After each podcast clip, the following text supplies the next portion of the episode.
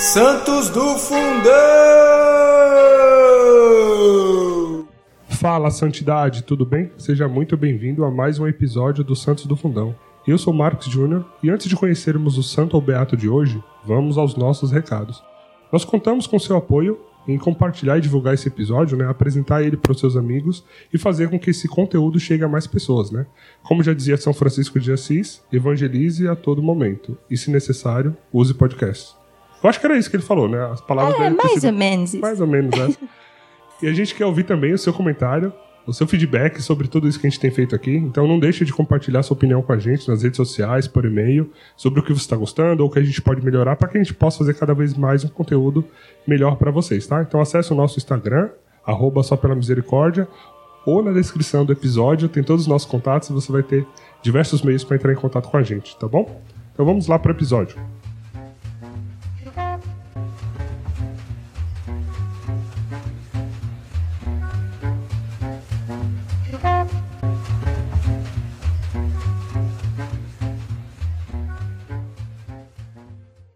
E para o episódio de hoje eu estou aqui com Tati Boni. Dani Vieira. Cris Dias. E além do tradicional time já conhecido por vocês, a gente também tem um convidado especial. Sabe aquela época que a gente olhava para as fotos e a gente fala assim: Meu, como o tempo foi bom com a gente? Pois é, ele é daquela foto lá de trás, né? Então, meu querido, se apresenta para o nosso público. Meu nome é Rodrigo, tenho 35 anos, sempre fiz parte aqui dessa comunidade aqui no Guanabara, lá no período da Jesus de Nazaré, no nosso gigante castelo aqui no Guanabara. Depois me casei, né, e, e atualmente moro em Barueri, mas sempre muito próximo aqui de todos, todos muito amigos, todo muito próximo nessa caminhada nossa aqui do dia a dia.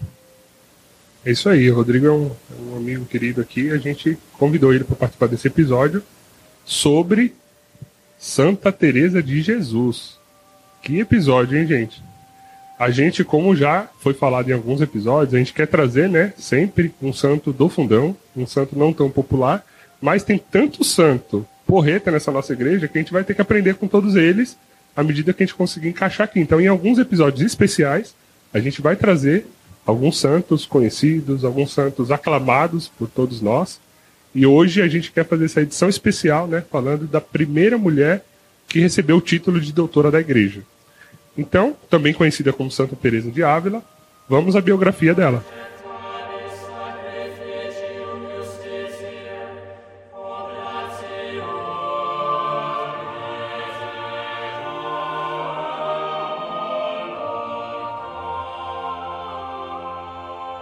Teresa de Almada nasceu no dia 28 de março de 1515 em Ávila, Espanha. É a terceira de dez filhos do casal Afonso Cepada e Beatriz de Almada. Ela perdeu a mãe com 13 anos de idade e em 3 de novembro de 1537 professou seus votos no Carmelo de Nossa Senhora da Encarnação. Em torno de um ano depois ficou gravemente doente passando vários dias em coma, dada como morta. Mas pela intercessão de São José, sua saúde foi restabelecida. Em 24 de agosto de 1562, iniciou a reforma do Carmelo, fundou o primeiro convento de São José em Ávila, quando mudou de hábito e começou a chamar-se Teresa de Jesus. Depois desse, fundou mais 16 conventos por várias cidades da Espanha. Santa Teresa de Jesus morreu no dia 4 de outubro de 1582 em Alba de Tormes. Deixou-nos preciosos livros espirituais, tais como Livro da Vida, Caminho de Perfeição, Moradas ou Castelo Interior, Livro das Fundações, Poesias, Exclamações e mais de 500 cartas. O seu conteúdo espiritual e instituições teológicas foi o que fizeram a tornar-se doutora foi beatificada por Paulo V em 1614, canonizada por Gregório XV em 1622 e proclamada doutora da Igreja por Paulo VI em 1970. Foi a primeira mulher a receber esse título. Sua festa é celebrada no dia 15 de outubro.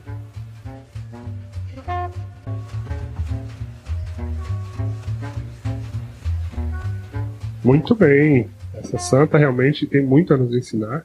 É, eu acho que se aprofundar nesses escritos que ela deixou, né, como a Dani colocou na biografia, é importantíssimo. Já começamos com essa dica, né? Então leia o Castelo Interior, Caminho de Perfeição. E hoje eu queria então perguntar para vocês como foi conhecer um pouquinho mais de Santa Teresa, o que ela falou no coração de vocês, o que a gente pode começar nossa partida de hoje. Eu queria fazer uma nota de esclarecimento já no início do programa. Acho que qualquer coisa que a gente venha falar de Teresa d'Ávila é infinitamente inferior ao que ela é. Meu sentimento assim de gente, como falar de Teresa d'Ávila? É, e eu falava, não, a gente precisa de muito tempo para estudar ela, precisa de um ano, sei lá, porque é de uma riqueza não tenho palavras. Então, essa nota de esclarecimento precisa estar posta aqui, clara. É, acho que é uma mulher de muito conteúdo. Nós estamos falando de uma mulher de cinco séculos atrás e que a gente, lendo ela hoje, a gente tem dificuldade de entender. Segunda nota de esclarecimento, ela foi minha santa amiga o ano passado. E foi um ano que a graça superabundou na minha vida em todas as áreas, todos os aspectos, principalmente profissional, sendo eu professora. Com certeza ela intercedeu muito. Então, fica essa dica também, tornem-se amigos dela. E acho que ela é intercessora dos professores? Ela é, a tem... festa é dia 15 de outubro, dia do professor. É, professora. Mas eu faço um contraponto, fazendo né, uma emenda aí essa sua nota. sua nota que assim, apesar de tudo isso, ela é muito real. Porque assim, ela passou por tudo aquilo que a gente passa nas nossas vaidades. Né? Ela é sim magnífica por todos os seus ensinamentos, por todos os escritos, mas a vida dela tem muitos, muito a nos, a nos ensinar no real, porque ela passou por isso. Né? E a gente vai falar, entrar a fundo agora. Por quê? que ela é tão real e ao mesmo tempo tão complexa e tão, tão magnífica, assim, né? Exatamente. Inclusive, até para colocar esse ponto, né, nós já falamos de São Bernardo de Claraval, que é o outro doutor da igreja, então, se você ainda não escutou esse episódio, corre lá para ouvir. E só reafirmando, né, que um doutor da igreja é um título que alguns santos receberam. Então, primeiro, para ser doutor você tem que ser santo, tá? Se não conseguir chegar lá, então é, já não vai conseguir chegar ao doutor da igreja, fica difícil. E além disso, você tem que ter feito né, contribuições teológicas é, importantes para a igreja, né? E a contribuição de Santa Teresa foi toda essa parte espiritual, né? Ela é conhecida como a mãe da espiritualidade, essa parte de oração. Então, quando você começa a, a conhecer a vida dela, você vai entendendo o porquê disso, né? Então já deixo aqui esse ponto que é, é o porquê ela foi então é, proclamada doutora, né? Por toda essa essa mensagem voltada para a oração, para a espiritualidade, que é muito atual, né? Porque a oração, que é a nossa oração íntima com, com Deus, com Jesus, faz dois mil anos que ela está aí e nunca sai de moda, né? Porque é o nosso chamado, a gente tem que conversar com Deus, né? Então, é, já fica esse ponto aqui também do porquê ela, ela se tornou doutora, né? E indo nessa linha dos santos do fundão, ela não é só um santo do fundão, ela é uma doutora do fundão. Por que isso, né? Porque ela é diferente de, de Agostinho, de Tomás de Aquino, que sempre tiveram muita a inteligência, né? É, se converteram um pouquinho depois, né? Então tiveram tempo, né? De, de, de muito ensinamento. Ela, ela foi se formando doutora, né? Ela primeiro, a, a gente já fala bastante disso, né? A conversão dela levou o processo de conversão há alguns anos então, é, ela não começou como doutora, né? Ela, ela começou muito jovem. Então, para mim, Teresa, ela, ela, ela, ela é uma perfeita doutora do fundão, então encaixa bastante com o, o podcast, né? Porque é, ela foi reconhecida um bom tempo depois como doutora, mas a sua experiência com, com Jesus, primeiro nesse lado místico, lado de oração, foi, foi o que veio primeiro, né? E depois sim, suas obras literárias né, é, são muito conhecidas e por isso esse reconhecimento. Mas eu diria que ela é a perfeita, é perfeita para esse podcast por isso, pela, pelo, pela sua vida se mostrar um crescimento que depois foi né, ser proclamada como doutora. Né? Foi na simplicidade, né? Foi. Foi, foi, foi. bem na humildade, na simplicidade. E aos poucos ela foi é, caminhando e progredindo. Né? Assim, ouso dizer que ela foi formada doutora pelo próprio Jesus. Hum né, diferente, Agostinho e, e, Tomás de Aquino receberam uma formação acadêmica, né, e, e claro, espiritualmente por conta da conversão, mas ela não, ela foi formada pelo próprio Jesus, porque ela nunca pisou numa escola. E não é à toa que ela é a mestra da oração. Então, o, todo o caminho de oração que nós devemos aprender hoje, de uma simplicidade interior, ela é a mestra disso. Então, seguindo ela, tá tudo certo. Então vamos começar, gente, pela vida dela, porque a gente já falou tantas coisas assim, né? Já tá curioso aí para saber como que essa mulher chegou lá. Como que essa mulher chegou lá, gente? As almas eleitas, né? Diletas de Deus desde a infância. Porque ela já vem de pais virtuosos, e eu sou apaixonada por este tema, o quanto os pais dela já eram pais católicos, num momento difícil, né? Acho que da igreja naquela época, historicamente, o Marx e o Rodrigo gostam mais desse tema, podem falar sobre isso. Mas assim, de pais muito virtuosos, católicos, e das brincadeiras dela de infância sempre já tinha. Eu falo, gente, como Deus é perfeito, né? Porque nas brincadeiras dela de infância já tinha um sentido do que ela viria a fazer na vida adulta. Então ela brincava de fundar mosteiros. Gente. Profético, né? Profético, né? Ela já tinha esse místico desde a infância. Eu fiquei pensando, do que, que eu brincava mesmo quando eu era criança, gente? Com sete anos, Cris. O filho do Marx brinca de celebrar a missa. É, Deixa registrado. Ah, eu brincava de boneca, então tô. É, mãe a gente tá ligada. É, também ah. brincava de boneca, então tá, tô dentro da minha vocação aí. Era profético também. Bom, é, então ela já brincava com o irmão, por isso que a gente tem nosso convidado aqui hoje, né, gente? O Rodrigo, irmão da Tereza. 700 anos só de vida, né? Mas tudo bem. Não foi, foi por um acaso mesmo, uma providência de Deus aí, depois nos escritos da história dela que a gente falou, nossa, o Rodrigo vai estar tá lá, então é esse sinal de Deus aí para nós.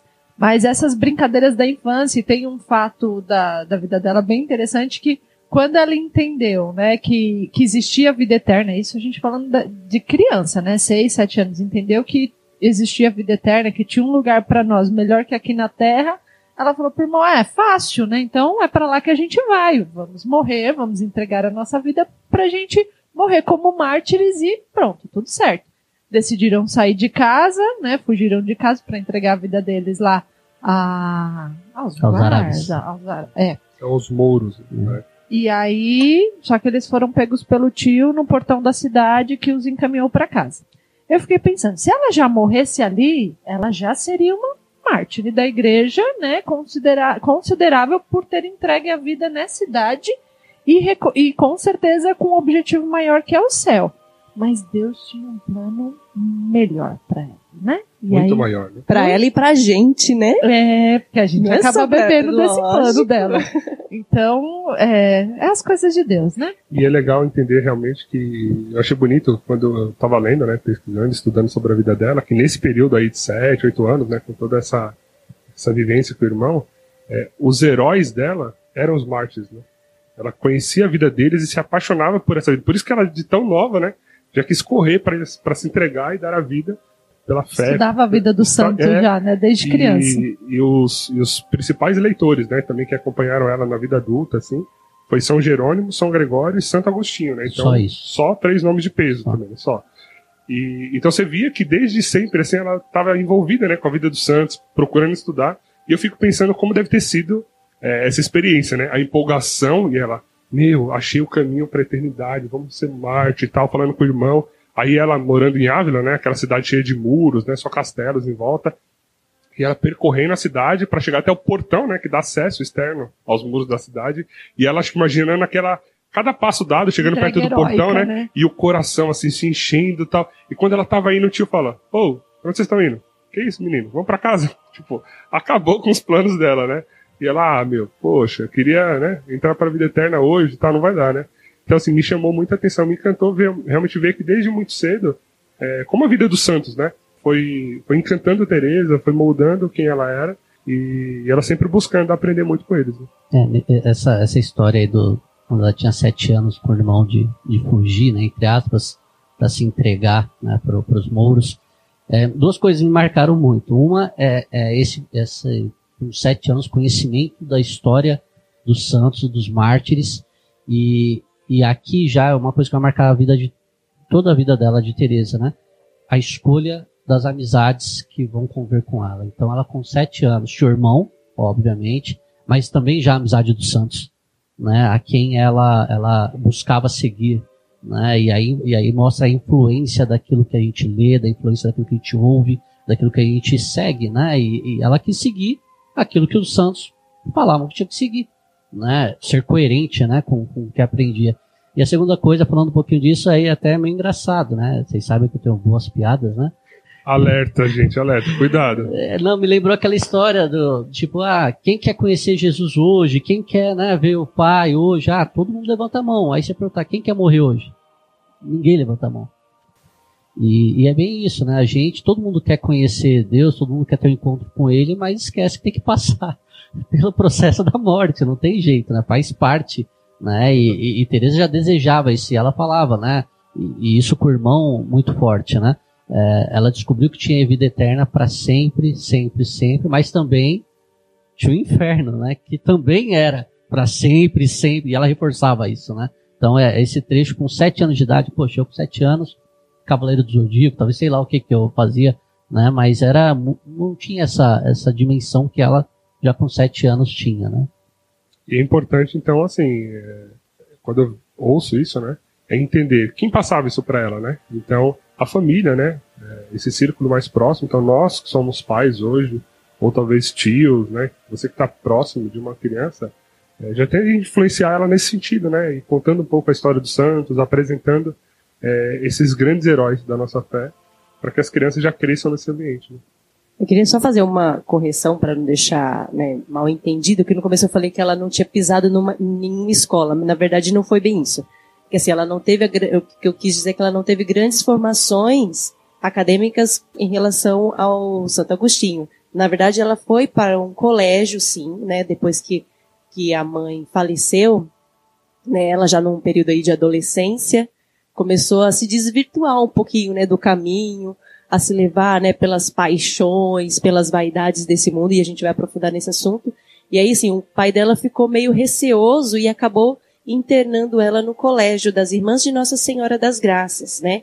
E aí lá ela foi cuidada, né, pelas freiras e recebeu os ensinamentos, né, dos valores humanos e cristãos. Então, assim, ela foi para um colégio, mas a gente não comparando com os homens como, como, como era feita a educação dos homens naquela época, né? Porque a educação das mulheres era bem diferente. As mulheres não tinham tanto acesso, né, para ser e preocupação, uma preocupação intelectual. Era eram outras prioridades, vamos dizer assim, para as mulheres, né? E até sair do convento, né, Dani, que o pai a colocou, né? É, também mostra o poder de, da influência que algumas decisões que a gente tem na vida pode ter na nossa, na nossa própria vida, né? É, se for pensar é, assim como ela, com sete anos de idade, ao ler livros de santo, histórias de santos, quis se entregar para os mouros, com essa idade já um pouquinho maior na adolescência, ao ler bastante livros de romance, romance, que é algo que ela aprendeu da mãe dela, né? Ela também começou a buscar né, esse tipo de situação para também ser coerente com aquilo que ela lia, né? Que eram os romances. E aí o pai, ao perceber, né, e buscando uma correção, a internou lá no convento para para uma melhor correção da vida, vamos é, dizer com, assim. Né? Com medo de que ela não se perdesse é. também, né? Diante de, de das influências. É. E aí a gente consegue ver né, a importância do exemplo e da, da vida cotidiana, né?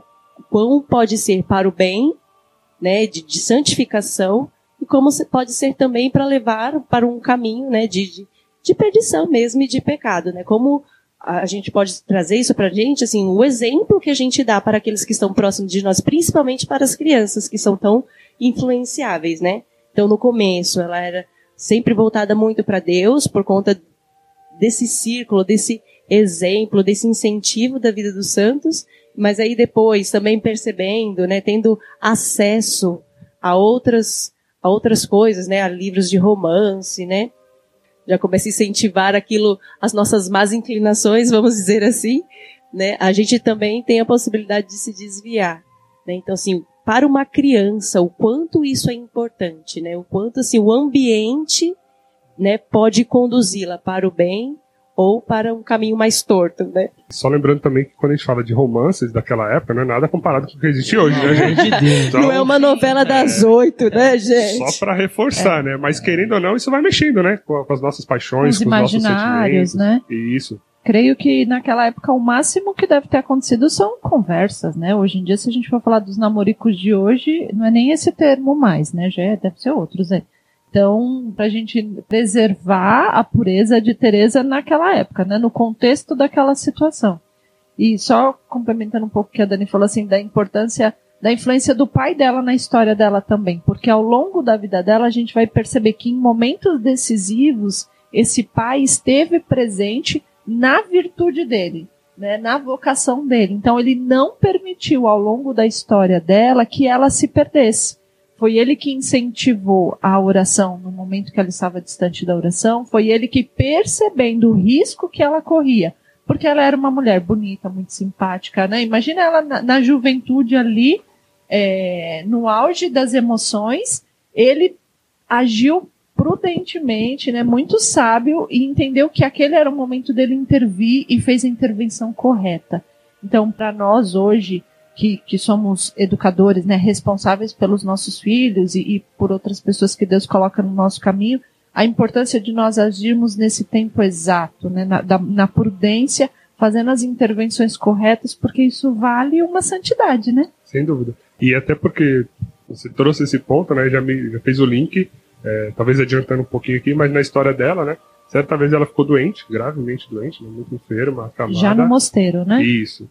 É, porque ela entrou no mosteiro, né? O, o pai ainda aos 19, 20 anos, 20 né? Mais ou menos. E o pai, naquela época, não queria tanto que ela entrasse, né? No mosteiro carmelita, né? E ela teve que fugir para entrar.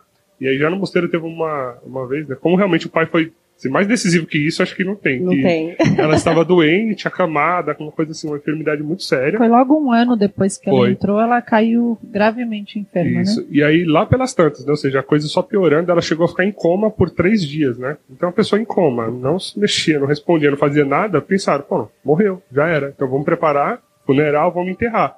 E aí já estava tudo pronto pro tipo, enterro dela, praticamente. E tudo mais. Já tinha tudo até mais. rezado missa por já. ela já. E, e o pai foi falou assim: não, minha filha não vai ser enterrada. Tipo, ela não morreu, ninguém vai enterrar minha filha.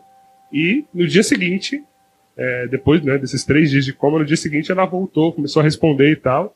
E realmente, intervenção maior que essa, né? Já ia enterrar a mulher e o pai falou: Não, minha filha não, não morreu, não, ninguém vai enterrar. Dá ela para mim que eu, que eu cuido, né? Dá ela aqui que eu levo para casa. E aí, segundo as fontes, ele pediu a intercessão de São José.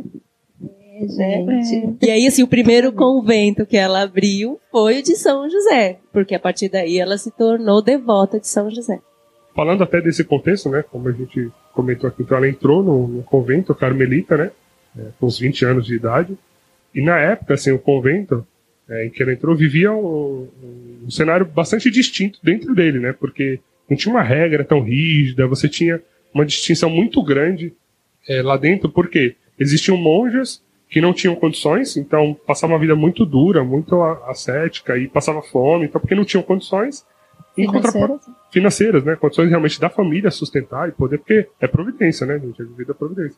E tinha outras famílias que já eram bem mais afortunadas, abastadas financeiramente, e aí tinham monjas que tinham servos lá dentro, era uma coisa assim, um convento com umas 200 monjas, um cenário muito distinto entre elas, muita conversa, aquilo não propiciava, né, é, a oração e, a, e, o recolhimento que Santa Teresa já vinha sentindo, né?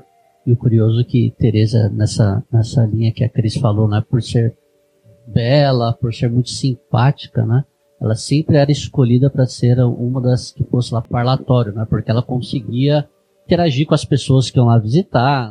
Então ela, ela tinha essa habilidade de comunicação, essa habilidade de relacionamento, de entreter, né?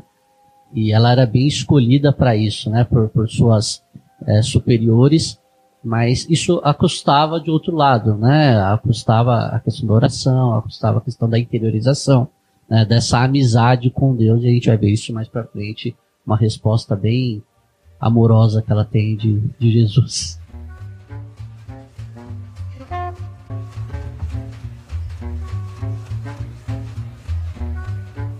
Logo depois que ela foi curada, né, da, da, sua doença e tinha essa vida dentro do Carmelo, o que, que ela perdeu com isso? Ela perdeu essa interiorização, essa vida de oração, né? Essa amizade com Deus, ela não tinha tão profunda. Mas aqui eu fiz um adendo nesse momento, tá? Que quando a gente fala hoje de uma vida sem oração, a gente imagina uma pessoa que acorda e vai dormir sem rezar nada. Mas a obrigação que ela tinha lá, só isso pra gente, talvez hoje, é uma baita vida de oração. Que ela tinha que rezar 150 salmos toda semana. Por semana. Né? Então não era uma coisa do tipo, não, não falava com Deus. É claro que a gente vai ver que a intimidade dela com Deus depois atinge outro, outro nível. Mas mesmo nesse momento sem oração, eu olho e falo, poxa, se não, eu rezasse isso aí, eu acho que já tava bom, viu? Mas é interessante já ver nesse ponto, porque assim, como ela nos ensina que assim, a verdadeira oração é aquele momento íntimo de falar Isso. com Deus, né? Então assim, o terço vale, vale, o credo vale, o Pai Nosso, tudo vale, o rosário, o que você novena, tudo isso vale. Até porque, como você disse, né? Ela se correspondendo, né, por carta com o pai, ela ficou com vergonha de dizer pro pai que ela não estava mais é, rezando, ela não tinha mais uma vida de oração. Ela dentro do Carmelo, rezando 150 salmos por semana, missas diárias, imagino, rezando o, rosário, né, com muita frequência, e ainda assim ela falava que não tinha vida de oração. Por quê? A verdadeira vida de oração é uma vida íntima, né? É você tratar Deus, Jesus como seu amigo e ter um momento ali. Sei lá, no, no começo vai ser 5 minutos para falar com ele, depois você vai aumentando para 10, para 20, para 30, e aí é, é o limite, né? E o pai tinha essa vida de oração íntima fora do Carmelo e ela não tinha coragem de dizer para ele que ela não estava ali no grau dele, né? Que ela estava um pouco abaixo dele. E nesse período também ela tinha aquele incômodo de estar na presença de Deus. Então ela relata que ela ficava lá, por exemplo, ela tinha um tempo dela para ficar diante da, da capela, do sacrário adorando Jesus, e ela contava no relógio, porque aquele tempo para ela demorava demais, era angustiante. Tinha dia que ela falava que ela tinha que cumprir o tempo dela, beleza. Então ela ficava contando os tijolinhos da parede até encerrar o tempo dela, mas ela ficava ali. E a gente nem por obrigação faz, né? gente, eu vou contar, tem gente que tem dificuldade de fazer novena, gente, que é só ler ali, ó. Sou eu. Você manda pra pessoa, leia, faça a leitura, né? E a dificuldade. Então, só com o gancho do Marx, essa vida de é, íntima com Deus, que eu tenho refletido muito nos últimos tempos, eu acredito que não é nem assim, ah, eu vou todo dia das nove às nove e meia sentar aqui, eu aqui eu acho muito lindo, né? Vou receber Nossa Senhora no meu quarto, Jesus, e vou bater um papo com eles. Mas no, na, no dia a dia, ah, então estou lavando uma louça, eu estou conversando, né? Aprendi esse ano com São Miguel essa questão, né? De falar sempre com o anjo da guarda, de estar conversando, acordar e falar bom dia, Jesus. E no decorrer do dia, você ir conversando com Jesus, com o seu anjo da guarda, com Nossa Senhora, eu acredito que é essa intimidade, né, que nós precisamos ter falando sobre isso, né, de quando ela estava lá e contava no relógio para sair, né, de dentro da capela. É, é, isso que eu quis dizer no começo, né, quando eu falo assim que foi que é tão real para gente, que a vida dela se torna tão real para gente. Quantas vezes a gente vai na missa, o padre tá, tá, tá, né, tá no início lá do pai, em nome do Pai, do Filho e do Espírito Santo, e a gente já tá querendo o final da missa, né? A já gente tá disperso, conta né, os minutos, né? Então, assim, eu acho que é, é, essa proximidade que eu falo, que ela é tão real. Né? Ela se tornou doutora com tantas coisas, mas ah, ela estava no convento, mas ela, ela se preocupava muito mais com as amizades, com as conversas, com as coisas exteriores do que o, do que o próprio interior. Né? Então, assim, isso é, é, é a gente. Né? Quantas vezes a gente deixa né, de fazer qualquer coisa para Deus, porque a gente escolhe estar, estar entre os amigos, escolhe né, viver isso daqui o que está na, na, na, terra e está no, no, nosso lado. Foi isso que me fez pensar nela como uma doutora do fundão, porque eu, eu enxerguei nela uma. Quando, quando eu comecei a pensar né, em estudar Santa Teresa, quando fui convidado maravilhosamente para esse podcast, é, eu falei, nossa, doutora, meu Deus, aqueles livros. E eu estava lendo o livro de Santo Agostinho, né? E era um livro que eu estava tendo muita dificuldade de entender, porque a, a, forma como ele escreve, você não tem que só ler, você tem que estar numa numa sintonia de oração, porque é, é, é ele, ele te desafia a sintonizar mais. Então, quando eu comecei a pensar em Santa Teresa, eu falei, meu Deus, agora eu vou ler Santa Teresa, vai ser mais difícil ainda. Eu comecei a pensar nisso, mas pelo contrário, quando eu comecei a ver a sua história, eu falei, poxa, ela é real, né? Não, não que Santo Agostinho não fosse, mas ela é real para mim a realidade, né? É, para mim a realidade ela era mais palpável do que um, um Santo Agostinho que eu tenho uma profunda admiração e eu, eu tenho um grau de é, diferente de doutor da igreja. E ela, quando eu pensei em doutora da igreja, eu imaginava as mesmas, os mesmos passos de Santo Agostinho. Mas ela foi o contrário, ela foi diferente, ela levou um tempo para se converter muito grande, né? E eu olhando a minha realidade, falo assim, poxa, né, é isso, né? Às vezes a gente quer se converter de uma hora para outra e acha que vai, vai sair do pecador para a santidade não passa. No piscar de olhos, né? Não é. E até comentando né, de Santo Agostinho, é uma reflexão que eu, que eu anotei aqui. Eu não lembro se eu, se eu ouvi isso exatamente nesse formato, mas é, estudando sobre ela, eu, eu, fiz uma anotação que, é, para mim, Santa Teresa aprofunda um pouco alguns temas de Santo Agostinho, porque se você pega, por exemplo, Tarde Te Amei, quando Santo Agostinho fala, né? Eis que estava dentro e eu fora. E dentro desse dentro, ela aprofunda, ela fala, já que está dentro, vamos cavar, né? Vamos Vamos achar um castelo vamos aí. Um, vamos construir um castelinho? Seis níveis de castelo, o sete que é esse dentro, né? É, então é. Ela, ela aprofunda o dentro. E isso também é baseado muito nas escrituras, né? Se você ler, por exemplo, João 14, 23, ele fala, né? Jesus respondendo para o povo: Quem me ama, guardará a minha palavra. Meu Pai o amará. E viremos a ele e nele faremos a nossa morada. Então ela, meditando sobre isso, né? É, falou, bom, já que é morada, já que é dentro, então lá dentro gente vai fazer um castelo, não é um puxadinho, né? É. E detalhe, tudo que ela escreveu no decorrer da vida, ela era uma pessoa muito ativa, né? Dizem que é temperamento sanguíneo, ela. Então, ali, extremamente ativa, fazendo tal, não parava um minuto, começou a escrever por ordem de quem, gente? Do diretor Adivinha. espiritual, do padre. Por obediência. Por obediência, né? Como todos os outros que a gente já falou por aqui, começaram a escrever. Ninguém quis escrever porque queria mesmo, né? Sempre teve alguém ali que falou, meu, isso que você tá pensando tem fundamento, começa a escrever. E, e ela, quando parava para escrever nas horas vagas à noite, ao invés de dormir, ela é, não tinha Bíblia ali do lado para ela ficar consultando. Então, ela tinha um profundo conhecimento da Bíblia que ela conseguia fazer referências, citações, né, como o Marx acabou de citar, em referência à Bíblia, mas sem ter a Bíblia ali na hora para consultar, né? Então dá para entender também essa, essa profunda espiritualidade dela. E a gente, falando um pouco de Santo Agostinho, um dos livros que auxiliou nesse processo de segunda conversão foi Confissões, em que ela chorou horrores ao ler nessa hora. Eu falei, que Tá lá na minha filha, tem tanta coisa para ler que ele tá Ela lá, chora na gravação, tá, Rodrigo? A Cris chora. A Cris chora. Então, Só na gravação, no restante da vida não. Não, entendi.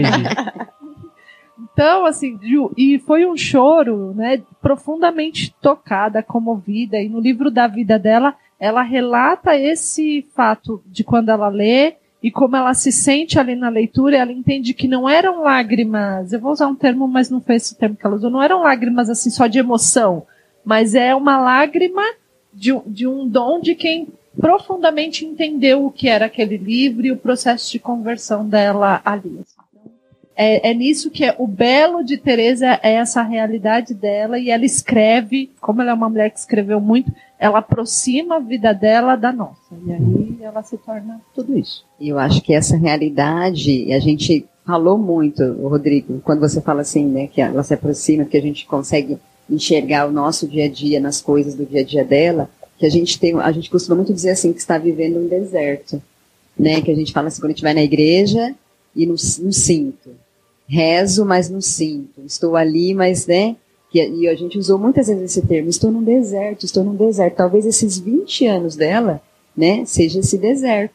E aí chega um momento que a gente, né, se encontra, e essa alegria que a Cris falou agora, até lembrei esses dias de uma santa comunhão minha, que era uma alegria sem fim, que eu falava, é isso. E eu saí da gravação aqui do, do Carlos. Do Carlos, e eu falava, é isso que ele sentia. Ai, meu Deus, estou sentindo isso hoje. E como é gostoso sentir isso, que você fala assim, ah, tô sentindo Jesus aqui é real. Né? Ele está aqui e é muito maravilhoso. E, e eu acredito que nós temos que buscar essa conversão diária. E como é que a gente busca essa conversão diária? Só com a intimidade. Não tem como. Diga aí, é. Tereza, como é que a gente busca? É. E falando da comunhão, é como Santa Verônica Juliane, né? Quando comungou pela primeira vez, ela ficava perguntando: gente, mas quando é que esse fogo vai passar, né? Quando é que tudo isso termina? Quanto tempo dura? Só pra eu saber. E todo mundo olhando assim, tipo, que fogo, né, menina? O que, que é isso? Exatamente. E aí, falando de tudo isso que ela viveu durante esses, vamos dizer assim, os primeiros 10, 15 anos dela dentro do, do, do convento, né? É, teve um determinado dia que ela, nessa pouca vida de oração dela, é, perguntou para Jesus, né? Assim, ela olhando, né, contemplando a imagem de Jesus, fez essa, essa, esse questionamento, né? Senhor, por que estás tão sofrendo? É, estás tão sofrido? Né? E Jesus respondeu, né? Estou sofrendo assim por causa de suas conversas fiadas no parlatório. Né? Um Jesus amoroso, né? Um Jesus realmente... Bem objetivo, inclusive, né? Pouco, né? E, e, a partir daqui, né, ela, ela começou sim a sua conversão de fato, né, para que aquele Jesus não sofresse mais por, por conta dela. E aí eu dividi, né, ela começa um novo período da sua vida, né, e, e, e esse período, eu, eu acho que é o período que eu mais é, me encantei com ela, né, é, porque eu considero, a considerei, né, até escrevi aqui como uma reformista, né, a igreja, se a gente for entender o contexto histórico que ela vivia, era um contexto um pouquinho complicado, né, no, no, que, se, no, que, se, no que se refere à, à, separação, né, entre a vida humana, a vida religiosa, os poderes políticos que, que, que se consistiam na época.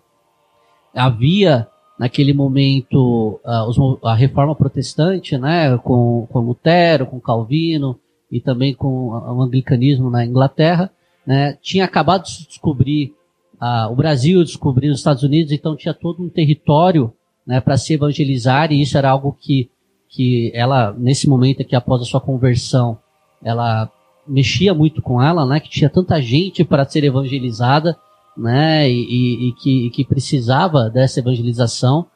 E, então, para mim, ali, o papel dela foi fundamental na reforma, na, no, que, no que na história chama de contra-reforma, né, que é a reação da igreja àquela reforma protestante.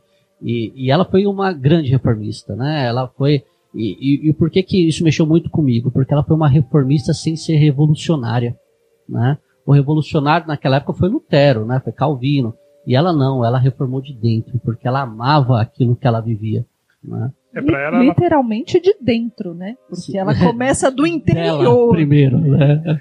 E ela, é, eu imagino que para ela, né, como muito santo, assim, o santo nunca se vê como santo, né? Ele se vê sempre como o mais pecador de todos, né? E para ela era um movimento natural, né? Ela estava fazendo o quê? A missão dela, ela estava seguindo o chamado dela, ela estava orando. E é interessante esse fato histórico, né? Porque é, quando a gente fala até da, da reforma protestante tal, pra gente que já nasceu com 500 anos de protestantismo, é natural. Sim. Mas para ela não. Para ela só existia uma igreja. É, foram 15 séculos, né? Com uma igreja.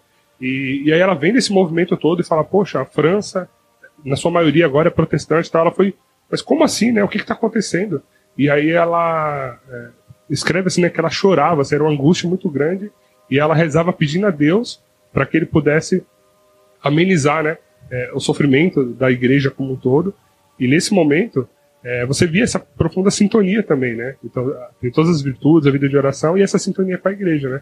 Ela sempre se colocando ali, é, os seus sofrimentos, as suas orações para a igreja, né? Porque imagina ela vendo tudo isso, né? E, e até, né, uma dica já para vocês todos, né? Tem o curso de, do Padre Paulo Ricardo, Caminho de Perfeição, que é muito bom, é um dos que eu mais gosto, inclusive.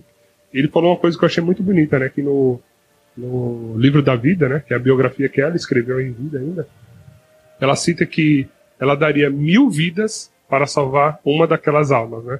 Então, assim, veja como ela entende bem o que é uma vida eterna, né? Porque, assim, imagina, você nasce, morre, nasce, morre, mil vezes para salvar uma alma. Ela falou, eu daria, eu daria. Porque ela sabe o valor da vida eterna, né?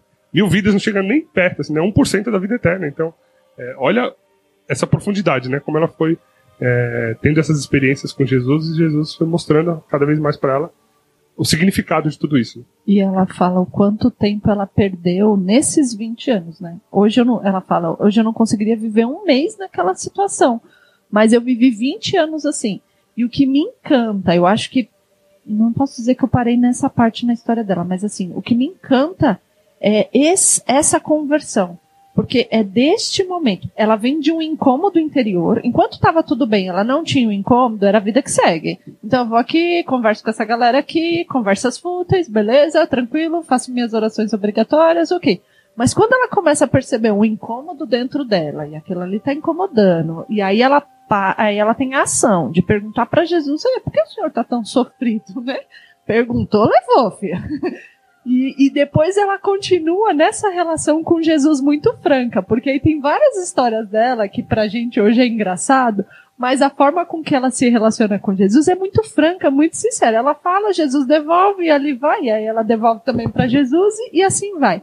Mas essa conversão dela, o incômodo que gera uma ação de perguntar para Jesus e Jesus responde, isso gera nela uma atitude que mudou a vida dela e a história da igreja.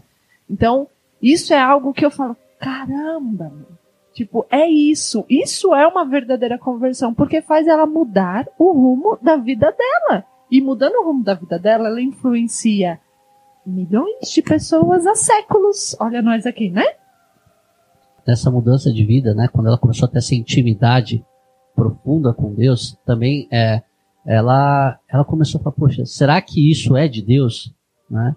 É, essa prudência dela foi muito importante, né? Porque na época, uma mulher é, ter acesso à Bíblia, por exemplo, já era algo é, que não era permitido, né? E ela conhecia, dominava a Bíblia, né? E, e muitos confessores dela é, e, e, pessoas próximas falavam que isso não era de Deus, né? Que era para parar. E até teve, teve confessor que falou para ela, olha, se, se, essa, se esse Jesus vir até você, faz figa e foge dele, porque Igual não é Jesus, é o né? diabo, né? né? Até que teve um confessor que falou, não, continua. E a estimulou o que a Cris comentou, a escrever, né? para que ela, para que aí também a igreja tivesse o acesso àquilo que ela, o que ela, essa intimidade com Deus para fazer também uma, uma análise, uma prudência, porque havia na época muitos casos de mulheres místicas, só que era falsamente mística, né? Então a, precisava ter esse certo cuidado né? E, e, foi aí que ela começou a escrever, né? O, o, seu livro, foi assim que ela começou a escrever, porque ela é, é, é, era uma forma dela ser obediente à igreja, né? E a igreja observar se aquele comportamento, se aquela experiência que ela estava tendo era de fato uma experiência de Deus ou não, né? E até que o próprio Jesus falou para ela que sou eu, né? É, exato, apareceu é. para ela, né? Falou, é, sou eu, ó, só, só isso, verdade. É, tá bom, porque ela realmente começou a ter muitas experiências místicas, né? Nesse, aos 40 anos, né? Que foi nessa segunda conversão, né? Que a gente falou. É, ela entendeu tudo isso e aí, assim, a, a, a vida mística ela levitava, ela recebeu a transverberação, né? Ela teve inclusive uma visão de um anjo transpassando o coração dela. E quando fizeram lá na frente a autópsia do corpo dela, o coração estava ferido. Então, ela teve inúmeras experiências místicas e ela realmente ficava, né, dividida, porque tinha gente que falava, não, isso é do demônio, isso é de Deus, tal. Até que Jesus apareceu e falou, não, fica tranquila, minha filha, sou eu. Sou eu, né? Sou eu. É porque além do, da, da reforma, né, do, do protestantismo, era a época da Inquisição, né, gente? Historicamente é. falando, né? Quando, quando fala, né, das mulheres muito místicas. E, então ela viveu nesse período. E aí ela escrevia tudo isso e passava pelo diretor e o diretor falou: não, isso fica, isso sai, isso fica, isso sai. Por conta, assim, e, e como Deus é bom, né? De colocar essa, as pessoas certas, né? Para, para aqueles seus prediletos, né? Porque enquanto muitos, né, falavam, não, você está tá possuída tal, Deus sabia que ela precisava de alguém para orientá-la. Né? E assim como Santa Faustina, assim como todos os santos, né, que tiveram diretor espiritual, e fala que assim, gente, Deus, ele vai dar o amparo que a gente precisa, né? Às vezes não é o primeiro, às vezes não é o segundo, é que a gente não pode, a gente não pode desistir de, de, de ouvir e, seguir. E Deus vai colocar uma pessoa que, que vai te guiar, fazendo a, a vontade e assim, dele. Né, né, Dani? A falta, às vezes, de um confessor no sentido dele orientar errado, não justificou ela não ser santa, né? Ela a permaneceu, ela permaneceu vivendo a sua vida até que veio um confessor que também foi santo, né? Que aí sim a orientou corretamente, né? Então, uma amizade indevida que talvez a gente tenha, um orientador indevido que a gente tem, não justifica as nossas falhas, porque são nossas falhas. Anota isso aí no assim, é, e, e, essas sonoplastias que eu fiz foram é, tapas na cara, viu, gente? Porque a gente deixa de ir para a missa, porque a gente não gosta de padre, né? A gente deixa de buscar. Se a gente, é, se, se, a gente, a gente fez uma, uma, uma confissão e a gente viu que ele não ligou, né? Não, não teve aquele elo de, de quebra do pecado e, e te ligou no céu. Você tem que procurar outra, né? E assim, não é abandonar a igreja, abandonar Deus porque não deu certo em uma vez, né? É, é essa persistência, assim, de falar assim, que de Deus é Deus, né? E assim, e ter a misericórdia com o humano, porque o padre tá ali, ele, é um representante de Deus, mas ele também é um humano, né? E detalhe, né? Não é. Aqui a gente não está falando da opinião de um ou de outro, não é a opinião do, de um padre ou de outro, ou de um leigo ou de outro. É a opinião da igreja, né? Aquilo que a igreja diz sobre a minha vida, sobre a minha situação tal. É, tem, vocês partilhando me lembrou uma canção da Celina que eu gosto bastante, que o trecho diz: O erro do outro não te justifica, suas escolhas definem você. Se você quiser ouvir, escute aí depois. A música chama Quem é Você.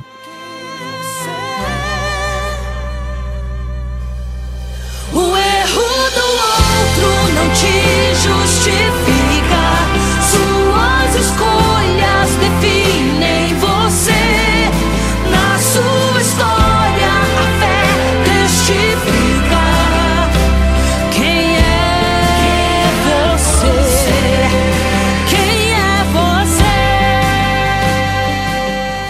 Você? E a salvação é individual, né? Então, não dá pra você chegar lá na hora de prestar contas e falar, então, mas sabe fulano? Falar, não, amiga, esquece fulano. Nós dois aqui, ó. O livro da vida é seu, né? Não é do outro.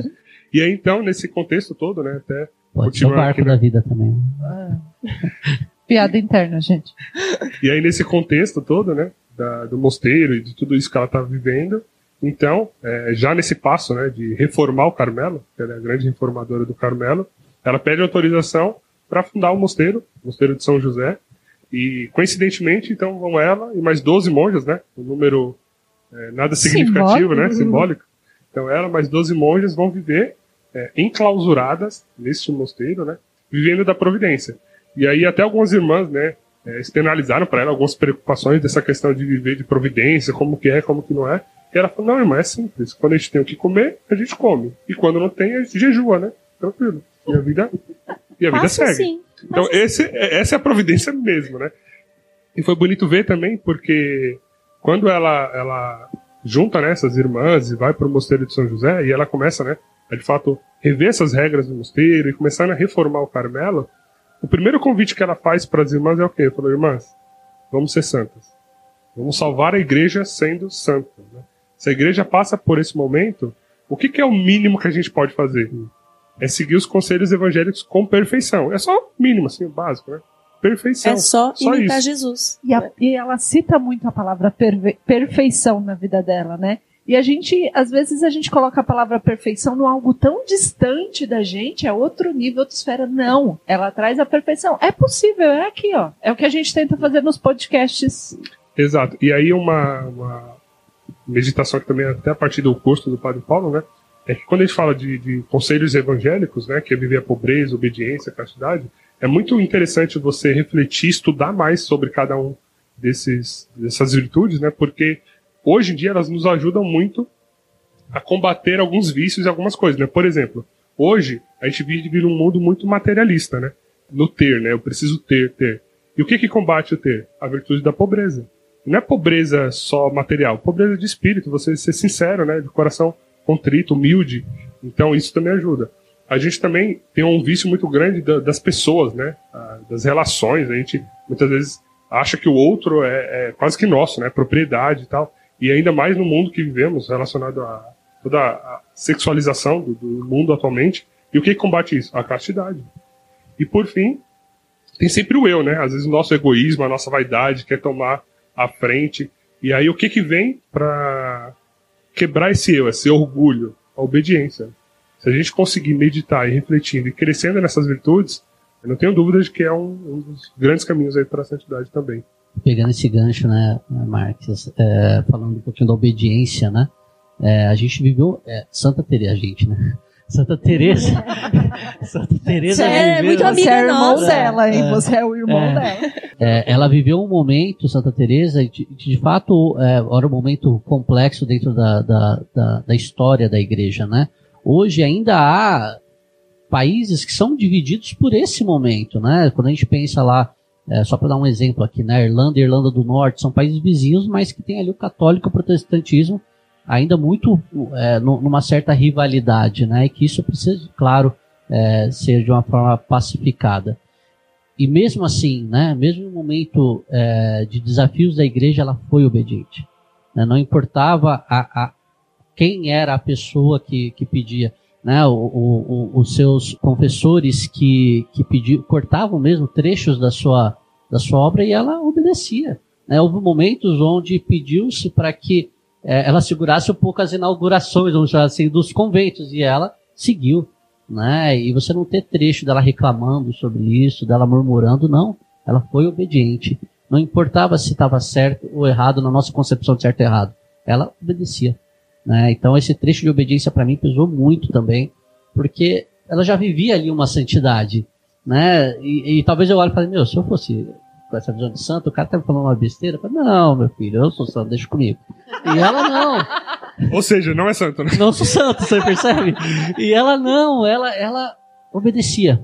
Simplesmente, simples assim, ela obedecia.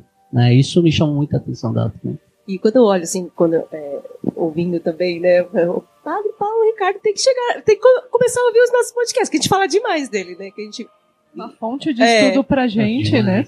Ouvindo ele falar também, né? Quando ele começou a falar assim de, de que os o confessor dele editava assim, ela passava, né, para aqueles que eram autoridades da igreja, rever os escritos, mas eu via isso como uma forma, eles cuidavam dela. Assim, não, Preservavam ela. né? preservavam ela, porque s- sabia da importância dela, né? Sabia que ela era diferenciada, sabia que ela era uma alma eleita, mas assim, se a, se a maneira que estava escrito ali chegasse, né, a determinados ouvidos, ela seria prejudicada como ela tinha sido acusada e foi acusada, né, a vida inteira. E então assim, é uma, é uma forma de cuidado. Assim, Deus preparou pessoas para cuidar de Teresa, para que ela conseguisse fazer todas as obras ele pedia para mudar, falou assim, não, uma mulher não vai ser bem vista escrevendo isso, né? Então assim, ele ele foi realmente assim aquele que zelou pela integridade de Teresa. E aí falando já da, da- da das obras dela, né? E uma das que, que eu achei interessante também, é que é o caminho de perfeição, né? Porque, imagina, as 12 monjas junto com ela lá no convento e tal, e vendo, né? Ela progredindo na oração, na vida espiritual, na mística, né? Então, as feiras, as, as irmãs, as monjas passando assim, às vezes olhando, tipo, imagina, né? Vendo ela levitar, por exemplo, aí, tipo, oh, corre aqui, a madre tá levitando, ó, não sei o quê. Então, aquelas coisas, né? E aí ela pediu, né? As monjas se juntaram e pediram para ela, tipo, madre, ensina-nos a orar, né? Nos ensina esse caminho de, de, de santidade, de oração também, né? Então ela escreve para essas irmãs é, o caminho de perfeição. E aí no caminho de perfeição eu já achei interessante porque ela foi um livro que ela escreveu para ensinar as irmãs a orar. E ela foi falar de oração no capítulo 19. Ela passou 18 capítulos. Antes de rezar, você É. tem que aprender outras Vamos, coisas. vamos, vamos por- colocar primeiro assim, vamos nivelar o, né, o- colocar o alicerce. Todo mundo no mesmo no nível mesmo aqui. nível. Então, assim, foi bonito ver que ela começa a falar o quê? Das virtudes. Ela começou a ensinar as virtudes, falar a obediência, o que a gente tem que viver, puxar para as regras tal. Aí lá no capítulo 19 que ela fala, beleza, então agora vamos falar de oração, né? o livro Caminho de Perfeição foi o, é, é o primeiro livro, assim, né? O que ela chamava de livrinha, como se fosse um manualzinho de bolso, né? Em que as irmãs deveriam seguir ele à risca ali, como essas orientações mesmo dessa vida espiritual, desse caminho de, de oração, de perfeição. Qual é o nosso desejo, né, ao gravar esse podcast? Que você saia com o desejo de ler mais sobre ela, de estudar sobre a vida dela. Tem bastante conteúdo muito bom, né, na internet. E acho que vale a pena começar por esse livro, porque é um livro, podemos dizer, mais simples, é, de melhor entendimento e tem outras bases que, que podem auxiliar nesse entendimento. Então, o Padre Paulo Ricardo tem alguns vídeos que explica, ou o próprio curso dele que, que lendo, é, estudando junto com o livro, pode ser um caminho aí de crescimento espiritual bem bacana. É, esse livro é, né, são três vias que fala, é, que é a via da humildade, da oração e da Eucaristia. E aí o que me chamou a atenção na lição sobre humildade, quando ela fala do aspecto aqui do amor, né? Eu vou ler. O primeiro é o amor, uma para com as outras. É de suma importância, porque entre os que se amam não há coisa difícil de suportar. E o amor é interessante realmente, porque assim, ao- quando eu olho muito para esse caminho né, de, de oração, é, até ouvindo lá o Padre Paulo, mais uma vez aí, a gente está fazendo muito merchan. Meu Deus do céu. Não, Mas mas a gente vale a não pena. procura só. o pa- A gente, é, a gente É, a escuta muito, mas a gente também tem outras Tem fontes, outras fontes, a gente gente. vai no Como a própria biografia dos santos. Exato. A gente não tem culpa dele fazer várias coisas, É né? A gente tá ali evangelizando e a gente vai pegando, E é né? acessível, É. né, gente? Então sigam esse caminho também. E o que eu acho bonito relacionado ao amor, que assim, ele fala, né, que o amor nos torna semelhantes ao amado, né? Então a gente só ama aquilo que a gente consegue de maneira persistente contemplar. À medida que você vai contemplando, contemplando, esse amor vai, vai crescendo. E se você pensar na vida de oração, você vai orando e vai tendo essa intimidade com Deus. E você vai conhecendo mais. E conhecendo mais, você vai amando mais. E amando mais, você vai rezando mais, vai se tornando mais íntimo, né? E aí você entra nesse ciclo que é profundo amor, oração, amor, oração, conhecimento, amor, oração. Por isso que não tinha como ela falar da oração primeiro. Primeiro tinha que ser do amor. Exatamente. Deu pra entender? Sim. Sim. Sim, professora! E era até o que Santo Tomás de Aquino também falava, né? Que o amor não nasce subitamente, não brota assim do dia pra noite. Tipo, pum, acordei, tô. Antes eu odiava, agora eu amo. Hoje eu quero amar, decidi. É, ele nasce de uma contemplação assídua do objeto amado, né? Então, a oração é para que a gente também entre nesse modo contemplativo, né? De conversar com Deus. Até porque a oração tem vários níveis, né? Quando você vai progredindo, desde a oração vocal, a oração mental, a oração de recolhimento, e vai longe, né? E aí passa a importância também do sacramento da confissão, né? É, é, é muito pouco provável que a gente mantenha uma vida de oração e intimidade com Deus se a gente está no estado de pecado mortal, né? Então, até o livro de Santo Agostinho foi começou a, a essa última conversão, vamos chamar assim, de Santa Teresa, que é o Confissões, né? Ela, ela foi justamente isso, ela foi limpar a alma primeiro, né? Ela, e aí com uma profunda é, experiência interna em primeiro momento, né? E aí a partir daqui ela começou assim buscar uma vida de oração, porque é o que você comentou, né, Marcos? Aí é uma, é uma retroalimentação, né? Eu começo, eu, eu, eu limpo a minha alma, rezo, e isso vai evitar com que eu cometa novos pecados, né? E isso vai criando um ciclo virtuoso na nossa vida, até o momento, quem sabe todos nós estaremos em um podcast de alguém falando da gente, né? É, e ter Amém, esse, é, é, eu falo aquela palavra ranço, né? do pecado. Quando você entra nesse ciclo aí do amor, da oração, e você tá sempre limpo, buscando a Santa Confissão, você começa a odiar o pecado. Fala assim, né, eu, eu não quero mais, eu odeio isso aqui, e aí você se afasta, consecutivamente você vai estando mais próximo de Deus e mais longe do inimigo. E como você vai ficando mais próximo de Deus, mais perto do caminho da perfeição você está.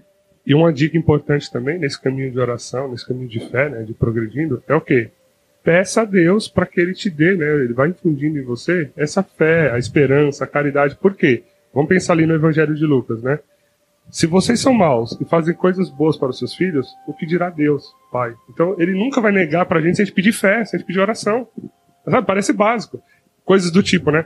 Um negocinho simples assim, né? Tipo, fica pensando naquelas almas que estão no inferno e que chegando lá lhes é revelado, por exemplo, só bastava você ter pedido. É só pedir a graça que eu te dou. Eu fico Você- pensando Você veio aqui porque deixou o carro na banguela, né? Porque não fez nada. Porque era só pedir, cara. que ele fala, né, para Santa Faustina, o que mais me desagrada é a falta de confiança. Aí você chega lá e fala assim, você não confiou. É isso que você tá falando. Exato, exato. Era só confiar. Então é Bom. pedir, né? A gente está falando das obras, né, que ele escreveu, Caminho de Perfeição, e acho que meio que no inconsciente a gente acabou entrando um pouco nas moradas também, No né? Porque castelo, isso que né? a gente está falando tem a ver com as moradas. Um liga o outro. É. E, e, e tudo que ela escreve, ela viveu isso. E, e aí eu acho engraçado porque ela é meio engraçada, né? Ela escreve assim: conheço uma pessoa, só que ela tá falando dela mesma. É tipo quando a gente fala hoje, né? Ah, eu tenho um amigo, um primo, assim. Então, várias vezes nos escritos dela tá, então, eu conheço uma pessoa que ela fez isso, isso, isso, isso. Aí depois tá lá no rodapé. A santa fala dela mesma. Aí você, ah, Não, e aí entrando já no castelo, né? Entrando no castelo? Aê, ô já. glória! Já estamos bem, entrando no castelo. chegamos. Gente, me fa- vocês que entraram no castelo, me fala qual é o caminho, por favor, porque eu não cheguei nele ainda, não. Vou ler aqui o que a santa disse. Bom, é, uma das coisas assim que quando eu comecei a ler o Castelo Interior, a primeira coisa que eu falei foi, gente, eu preciso rezar para Deus antes para eu ler esse negócio aqui, porque é um caminho espiritual, né? Eu tenho tido para mim que ler um livro espiritual não é eu pegar um outro livro qualquer e ler na mesma, da mesma forma. Os livros espirituais, eles nos remetem a um caminho de crescimento espiritual, de amadurecimento, e às vezes se eu ler na mesma pegada que eu ler outros livros, pode ser que eu não consiga concluir e nem começar, na verdade. E o livro das moradas, tipo, ele é muito top. Apesar dele ser difícil de ser entendido, acho que apesar dele ser um, um livro um pouco denso, né? Mas ele traz a nossa espiritualidade, o nosso caminho de vida de uma forma muito legal. É, Santa Teresa ela escreve a partir daquilo que ela viveu. Então, na, na cidade onde ela viveu, era comum ter muitos castelos. Então, ela traz essa realidade do castelo interior a partir do que ela viveu. O castelo ou moradas é, é o nosso interior. E aí ela vai falando de fases, é, de fases para a gente ir avançando nessas moradas e ao chegar no centro desse castelo nós vamos encontrar o rei que é Jesus. Então é um entendimento da vida espiritual muito além, né? Muito gostoso. É, se, se fosse o menininho, gente, porque eu esqueci o nome dele. Se fosse o Carlos, a CUT, ele ia fazer é, num joguinho de videogame. Né? Cada um usando daquilo que, que sabe. ele que faria um site, ele, né, ia fazer, um- ele ia fazer um joguinho de videogame ao invés do castelo. As moradas, ele ia fazer as fases, né? as fases que a gente ia passar. E só sobre a, às vezes, isso me pegou muito quando comecei a pensar em Santa Teresa, né? É, a, a leitura do livro não é fácil, né? Do, do, do, do, do- do castelo, do castelo dos interiores. E, eu- e aí eu li uma, bem nessa semana que eu estava vendo isso e achando realmente, tendo dificuldade na leitura do livro de Santa Teresa, eu li um trecho do livro de Santo Agostinho, que era o livro que eu estava lendo, e que deu um tapa na minha cara, né? Assim, Santo Agostinho de uma maneira muito amorosa, né? E ele fala que se por fraqueza natural falta de exercício, né, é, a gente é incapaz de seguir os passos, né, é, quanto lançar-se nas asas de piedade, é que não é para a gente se condenar. Aí até aqui essa parte fala, pô, obrigado Santo Agostinho. Mas né, Sempre tem o mais. deixem suas asas crescerem sob a influência dos princípios da religião. Ou seja, isso não é desculpa para você não ler, para você não buscar um, um texto que sim é difícil a, a compreensão. Talvez você não vai entender naquele momento, mas você precisa fazer o exercício, né? Que aí em algum momento essa leitura vai ficar fácil para você, porque você vai crescendo. É como uma academia, né? Às vezes a gente quer ir lá fazer o exercício no dia seguinte já tá musculoso e não é assim. É um processo, né? E aí, aí voltando a uma frase de Santa Teresa, né? Você tem que ter a determinada determinação, Falaremos De chegar dessa lá. frase. né? Tem que chegar lá. Então, e isso não é somente um sentimento, isso é uma decisão. Né? E, e às vezes você não vai estar sentindo aquilo. Às vezes você vai estar indo na missa, como a Dani falou, e querendo, "Meu, falta muito para acabar. Mas você tem que ter a determinada determinação de ir. Detalhe, né? Acho que qual era a determinada determinação de Teresa desde a infância? O céu. No céu. A meta dela era o céu. E no decorrer da vida dela, ela não perdeu a meta. Né? Então, e ela, ela escreve muito sobre esse termo, né? Determinada determinação, determinada decisão. O que ela quer nos ensinar nesses tempos de hoje? Qual é a nossa determinação? Às vezes nem a determinação a gente tem. Qual é a nossa meta? O que, que a gente quer? A vida tá para além disso aqui que a gente está vivendo, né? Isso é fato. Então, qual é o nosso objetivo final? E não perder de vista esta decisão. Então, se determinar a cumprir, se desafiar a cumprir isso. É importante, acho que nós trazermos esse conceito dela, né, da determinada determinação para a nossa vida. A dificuldade, né, o grau de dificuldade nunca é desculpa pra gente Isso. desistir. Né, É, e se você Rodrigo parar pra pensar numa forma lógica, né?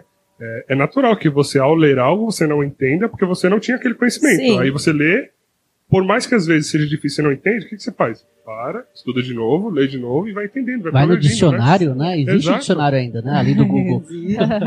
É, o problema é que a gente ficou mole demais. A gente só É. quer aquilo que é gostosinho, Pronto, mastigadinho. né? E, e- e fácil. Né? A gente é da geração soft É, mesmo, bem, né? bem legal isso falar, Dani. Eu, por exemplo, tô muito acostumado a ler livros, então eu leio muito livro. Na hora que eu peguei, de e é o que a Cris falou, na hora que eu peguei de Santa Teresa, eu falei, meu, não, não é igual aos livros que eu tô lendo, porque de fato tem ali uma profundidade, tem sim uma complexidade, e às vezes a gente tá acostumado só com a papinha, É. aquela coisa de ver, e ali não, meu, ali é. É, ca- osso duro é, pra é roer carne, mesmo, né? entendeu? O negócio é pesado, E eu- não é pra. É Quero livro chamar raiz. a atenção é, num aspecto importante, anota aí, porque assim, nós temos a determinada determinação para outras coisas, Sim. para outros aspectos da nossa vida, e porque para o âmbito religioso as coisas tornam-se tão difíceis? Amém. Eu já vou igreja. responder, porque é uma batalha espiritual. Enquanto você não se conscientizar que é uma batalha espiritual, que você só vai vencer com oração, você vai continuar sem a determinada determinação para as coisas religiosas.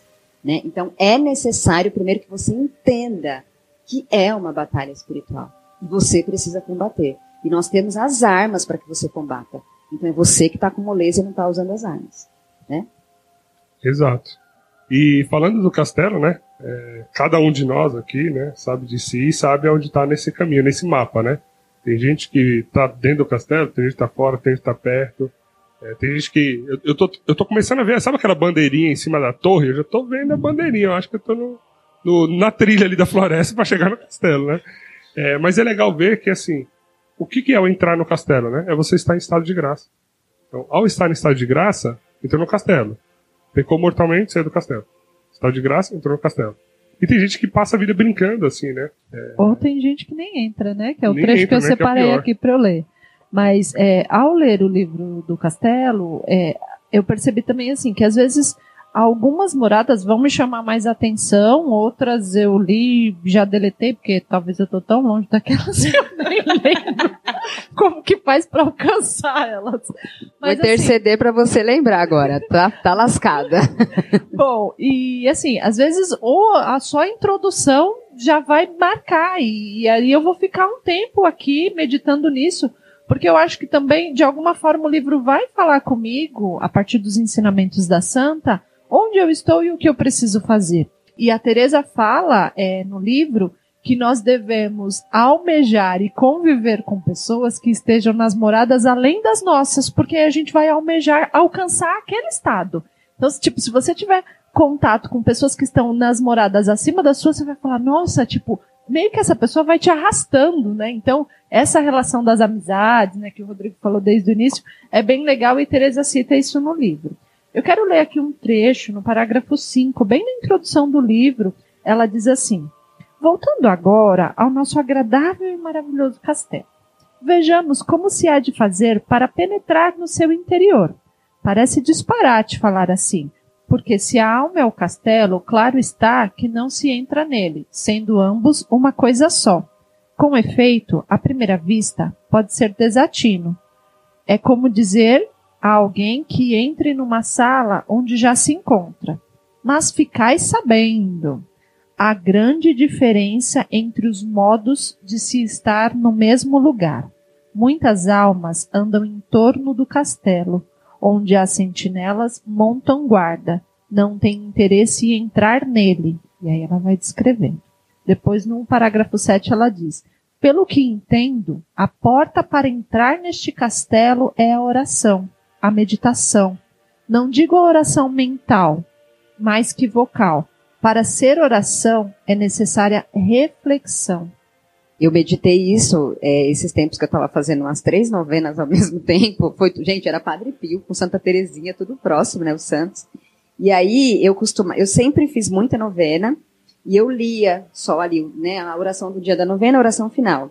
E aí eu fui entender que não era isso, que eu precisava refletir naquilo que estava falando ali naquele dia, né? Até que ontem a de Santa Terezinha eu fiz à noite, eu falei, eu falei, caramba, Ailton, não é para fazer à noite, tem que fazer de manhã, porque é para você passar o dia meditando nisso daqui. Né? Então é isso, é a reflexão no que você está fazendo na oração. Não adianta você só ler, você, né? você precisa refletir, aquilo precisa fazer sentido e você precisa começar a colocar em prática. É sair do piloto automático, né? É, sai do piloto automático e eu penso muito isso, né? As pessoas que. é, e as pessoas, quando eu digo não é os outros, né? Eu me incluo aqui também. É, às vezes a gente é, não entra no castelo porque está no piloto automático, a gente não para, respira, presta atenção no que estamos fazendo, re- re- rezamos com intenção e com atenção, né? A gente muitas vezes não faz isso, reza para cumprir uma, uma regra, né? Reza para cumprir uma tabela lá.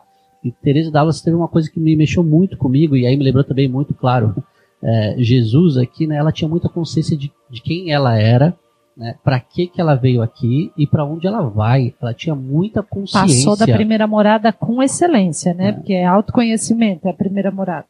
Quando a gente pega, é, marcava muito esse encontro de Jesus com Pilatos, né? Quem é você? Né? É, é, tu és o rei dos judeus, Jesus dizia, eu sou. Jesus tinha muito consciência de quem ele era. Né? E a partir deste momento, de quem ele era, ele fazia o que ele fazia. E Teresa Dávila também tinha muita consciência de quem ela era. E eu acho que essa é uma das respostas mais difíceis que a gente tem para dizer da gente. Quem somos nós? Né? Quem sou eu? Para que, que eu vim aqui? Para que, que eu vim? Para que, que eu vim? Né? E, e, e, saiba, não é para ficar rodeando o castelo. É, Perfeito, anota isso aí no Pegando esse gancho aí do Rodrigo, eu já ia mesmo abordar. Quando ela fala né, dessa questão do castelo interior, tudo para ela é voltado para o interior. E assim, e por onde começar esse entendimento do que é interior? É do autoconhecimento. É você se conhecer. Você sabe que você existe, que você está aqui, e o seu objetivo é o céu, que você nasceu para ser salvo, você nasceu para o céu. Mas assim, como que você vai chegar até lá? O caminho que você vai chegar até lá, né?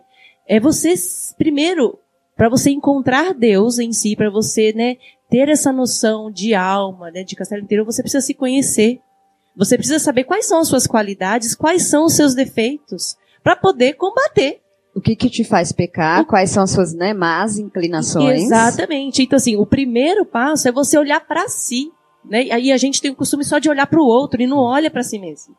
Quando ela fala de interior, a primeira coisa ela fala, meu, olha para você, olha primeiro né, antes de querer tirar a trave do olho, olha para você, olha, tira a sua, sua trave. O que, que você faz de mal? O que tem de mal aí dentro que precisa ser melhorado? Quais são as suas, as suas fragilidades que você vai precisar de auxílio, que você vai precisar mudar? E né? entra a humildade aí, né, Dani? Exatamente. Totalmente a humildade. Exatamente. Você entender que tudo que tem de bom em você não é seu, não. Tudo que tem de bom é graça de, é Deus. Graça de Deus. O resto, tudo que é teu, que é de ruim, que você tem que se virar, né, para combater na oração. E ela, a Teresa Dávila vai fazendo um convite assim a não parar, né? Lendo ela, a gente vai entendendo assim da importância de estar em movimento espiritual, de não parar, porque toda vez que a gente para, a gente retrocede. E o castelo, ele precisa ser essa busca de chegar na sétima morada, que é o ápice, é encontrar-se com o rei, gente. Imagina, né? E ela traz isso de uma beleza assim na alma indescritível. Quando eu falei né, de almejar pessoas que estão em moradas para além das nossas, ela diz assim, sobre contemplar, né, estar perto dessas pessoas. Vendo seus altos voos, nós nos atreveremos a voar também. O e é problema está é no contentamento, Cris, eu acho, hoje. No, a gente se contenta. Então, eu tenho, eu ouço às vezes as pessoas falar assim, ó, ah, não, porque nem todo mundo nasceu para a mesma coisa, ok, amém, né? Mas eu nasci para quê? Então, por exemplo, eu, eu já sei assim, eu gosto de evangelizar, minha linha, eu amo evangelizar, mas como eu vou evangelizar? Igual ela, ela descobriu ali o que ela tinha que fazer, ela foi reformista, ela fez alguma coisa com aquilo, ela, ela foi, ela evangelizou, ela levou, ela reformou, ela é doutora. E a gente? Ah, não, então olho para a Cris, a Cris é mística, a Cris, ela vai para o céu, a Cris é isso, ela tem o dom de falar, então ela. E eu, só aqui, ó, eu vou ficar na minha aqui intercedendo. Isso me incomoda. Eu acho que não é isso, acho que todo mundo nasceu pra. Não, o chamado é para todo mundo chegar na Sim. sétima morada, mano. É, exatamente. Todo mundo a santidade santo, é, né? para é, para todos. todos. Nós que colocamos os impedimentos. E, e aí ela fala, né? Por que, que ela fala desse movimentar-se, assim, de não parar? A gente não pode se contentar em entrar e sair do castelo, a gente não pode se contentar em avistá-lo, nós devemos estar dentro dele, dentro dele, avançar nas moradas, porque ela fala assim: os que ainda estão perto das primeiras moradas facilmente poderão voltar. Então é uma luta. E só lembrando que em volta do castelo tem um fosso cheio de jacaré, né? Então, cuidado nessa, de ficar entrando e saindo para não cair lá no fosso, né? Que é e... o que a, que a Tati chama, né, da, da luta espiritual, é, né? São as armadilhas e... aí, né? E pra gente não entrar no bendito do castelo. O bom desses exemplos, né, que a gente pega aqui, é porque às vezes a gente acha que, que o santo, ele é só o cara que é místico, aquele cara que fez alguma coisa, ressuscitou um morto, né? É, não, não. O extraordinário é fazer o ordinário todo dia. Né? É isso que vai fazer da gente ser diferente. Né? Não é aquele impulso inicial. O impulso inicial é importante, né? Aquela sua primeira conversão, aquele retiro, aquele grupo de jovens, seja qual foi o momento que a gente se encontrou pela primeira vez com Deus. Mas não é isso que vai nos levar para o céu. É a partir daqui, né? É a partir Exato. daqui, é, e aí é a constância, né? É a constan é, é, é manter, né? É, É ali, ó, lutar gente- todo dia. É, gente é como o poderia- Santo Agostinho disse aqui, é deixar suas asas crescerem. A gente poderia dizer que é com determinada determinação. Isso. Santa Perfeito. Teresa. É ter, né? E uma coisa interessante aqui, né, para compartilhar também, a- falando das moradas em si, né, na edição do Castelo Interior da minha biblioteca católica, vem um mapa das moradas, e eu achei interessante aqui que eles colocam o que seria, digamos que, a referência de uma recompensa espiritual Esse em cada mapa é morada. top, gente. Show. A gente pode postar nas nossas redes sociais, né? Exato, pode. O que eu achei interessante, rapidinho, só para comentar, só essa parte da recompensa espiritual, tá? Então, na primeira morada, a recompensa, porque deles é o reino dos céus. Na segunda, porque herdarão a terra. Na terceira morada, porque serão consolados. Na quarta, porque serão saciados. Na quinta, porque alcançarão misericórdia. Na sexta, porque verão a Deus. E na sétima, porque serão chamados filhos de Deus. É muito bonito, né? Ver essa, essa, essa caminhada, né? Rumo ao topo do castelo e o rei estando lá nos esperando, de braços abertos, para nos chamar filhos de Deus. E a importância, gente, de ter um diretor espiritual, ou ao menos um confessor, é muito Permanente, né? importante. Uma vez eu me lembro que eu fui me confessar é, com, com um diretor que eu, que eu tinha e eu falei, ai, faltei na missa. E eu não lembro que eu tinha faltado, gente, eu faltei. Ele faltou me bater, me bater de Padre Pio, ele faltou me bater. Ele falou assim, que pecado ridículo, pecado juvenil. Não admito ouvir isso de você, faltou na missa, não existe Pecado mais faltar na imaturo, missa. é. Né, tipo assim, meu, faltou na missa? Muito básico, né? Já passou essa fase. Nossa, né? vai dar, me dar absolvição aqui. né, já passou dessa fase, é isso do castelo. Eu tava onde? Eu tava dentro, aí eu, eu, eu saí. Saiu tudo e ter- no Lago do Jacaré caiu, né? Caraca! Vergonhoso. O cara falou, meu, Mas deu isso que você vergonha. falou, Tati, é outro ponto que, que é, em Santa Teresa né, eu gostei muito. Ela era uma mulher muito firme. Até tem uma história que falava, poxa, mas ela é mulher mesmo, né? Porque ela é, mais varão que muito varão, né? Porque ela era muito firme. E em um determinado momento do livro, da vida dela, ela fala isso. Ela fala assim, olha, você precisa corrigir teu irmão.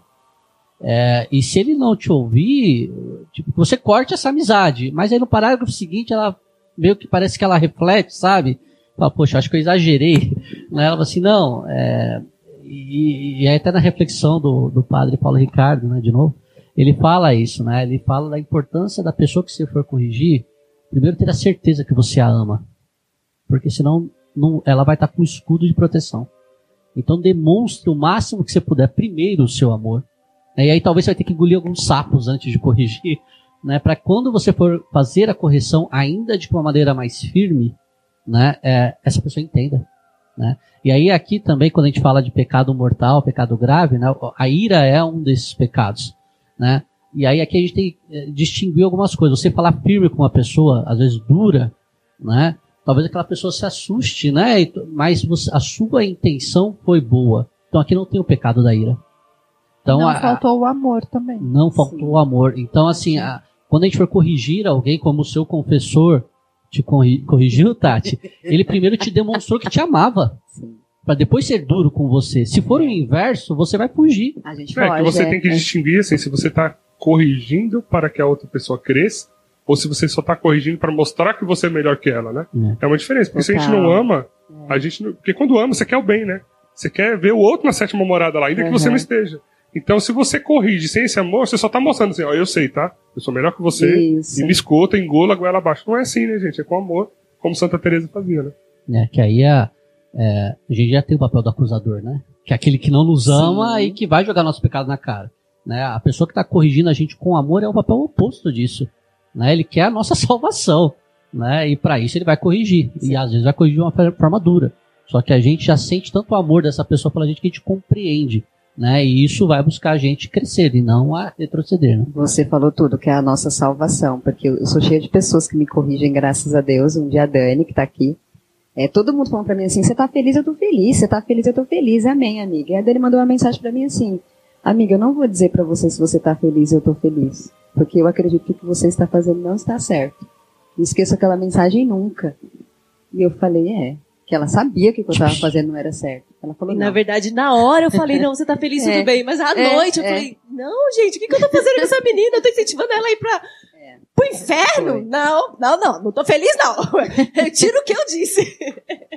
E A importância dessas amizades que nos levam para o céu. Pegando esse seu gancho, e quando a Cris estava falando também, eu lembrei, né? A gente tem que es- estar feliz respondendo a um chamado interior. E hoje, o mundo que a gente vive, a gente mede felicidade baseado em curtidas, baseado em likes, baseado em uma rede social. Então, se, por exemplo, eu tive muitas curtidas na vida, numa foto, ah, então eu tô bem, tô feliz. Só que isso vai preenchendo um vazio e que vai ficando cada vez mais vazio. Né? E, e quando a gente vê a Santa Teresa incentivar essa interiorização, né, esse conhecimento, é porque muitas vezes externamente, né, você não vai ter nenhuma mensagem positiva falando que você está certo, que você está seguindo o caminho correto, mas de uma maneira interior você tem a convicção de que está certo, né? E é esse o nosso chamado, é muitas vezes combater ao que todo mundo está dizendo, né? É o remar contra a maré, né? Não cair na moda, né, cara? A moda ela vai passar.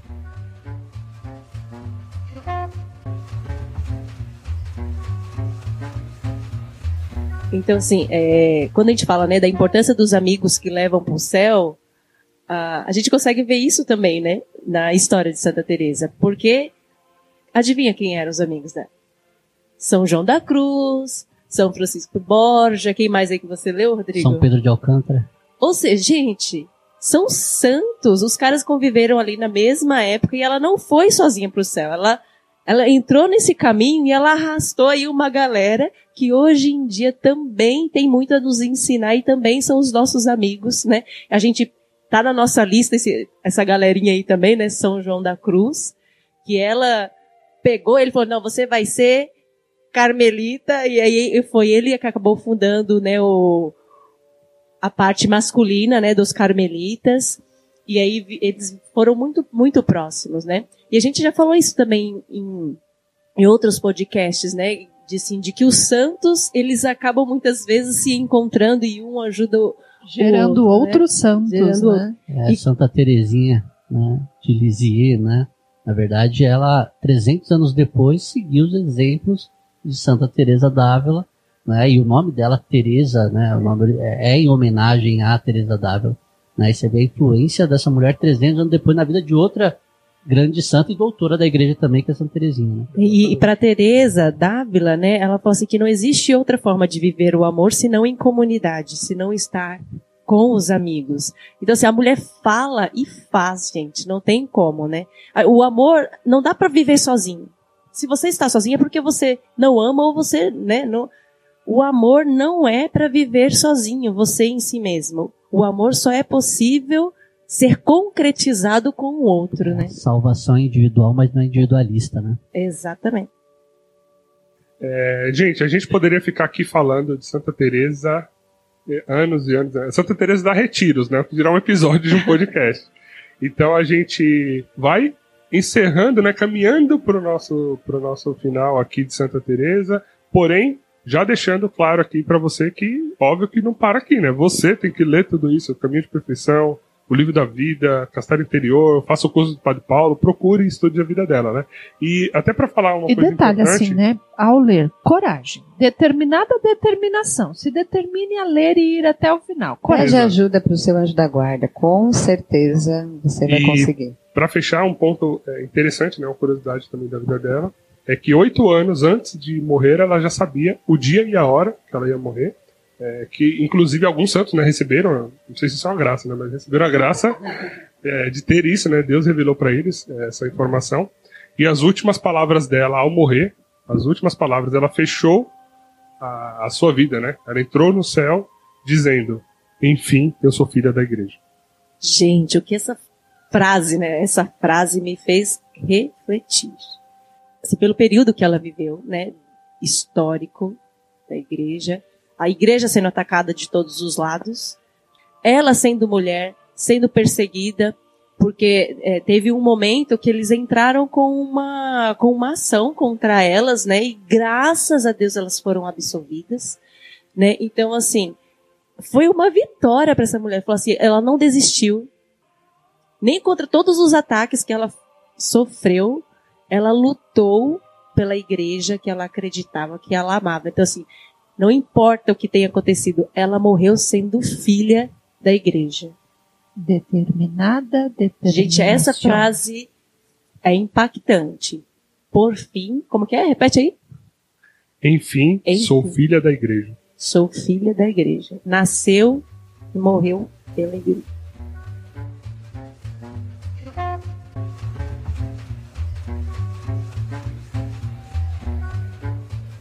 Houve esse e a gente até também não falou, né? Houve esse momento onde é, criou meio que uma cisão ali entre as carmelitas, né? E ela foi, de fato, perseguida. E eu fiquei pensando, né? Falei, poxa, se a gente pegar vários exemplos, aconteceu isso, né? De santos. E às vezes a gente, na primeira perseguição, já dá uma recuada, né? Já, e aí você pega, e aí eu refletindo aqui agora mesmo, o castelo interior, né? Ela tinha o seu. Ela, ela não recuou porque ela tinha suas proteções, que eram os seus castelos né? E, e é isso que a gente precisa construir, né? Porque a resistência vai ser natural, vai existir a resistência, porque todo, toda mudança há resistência, né?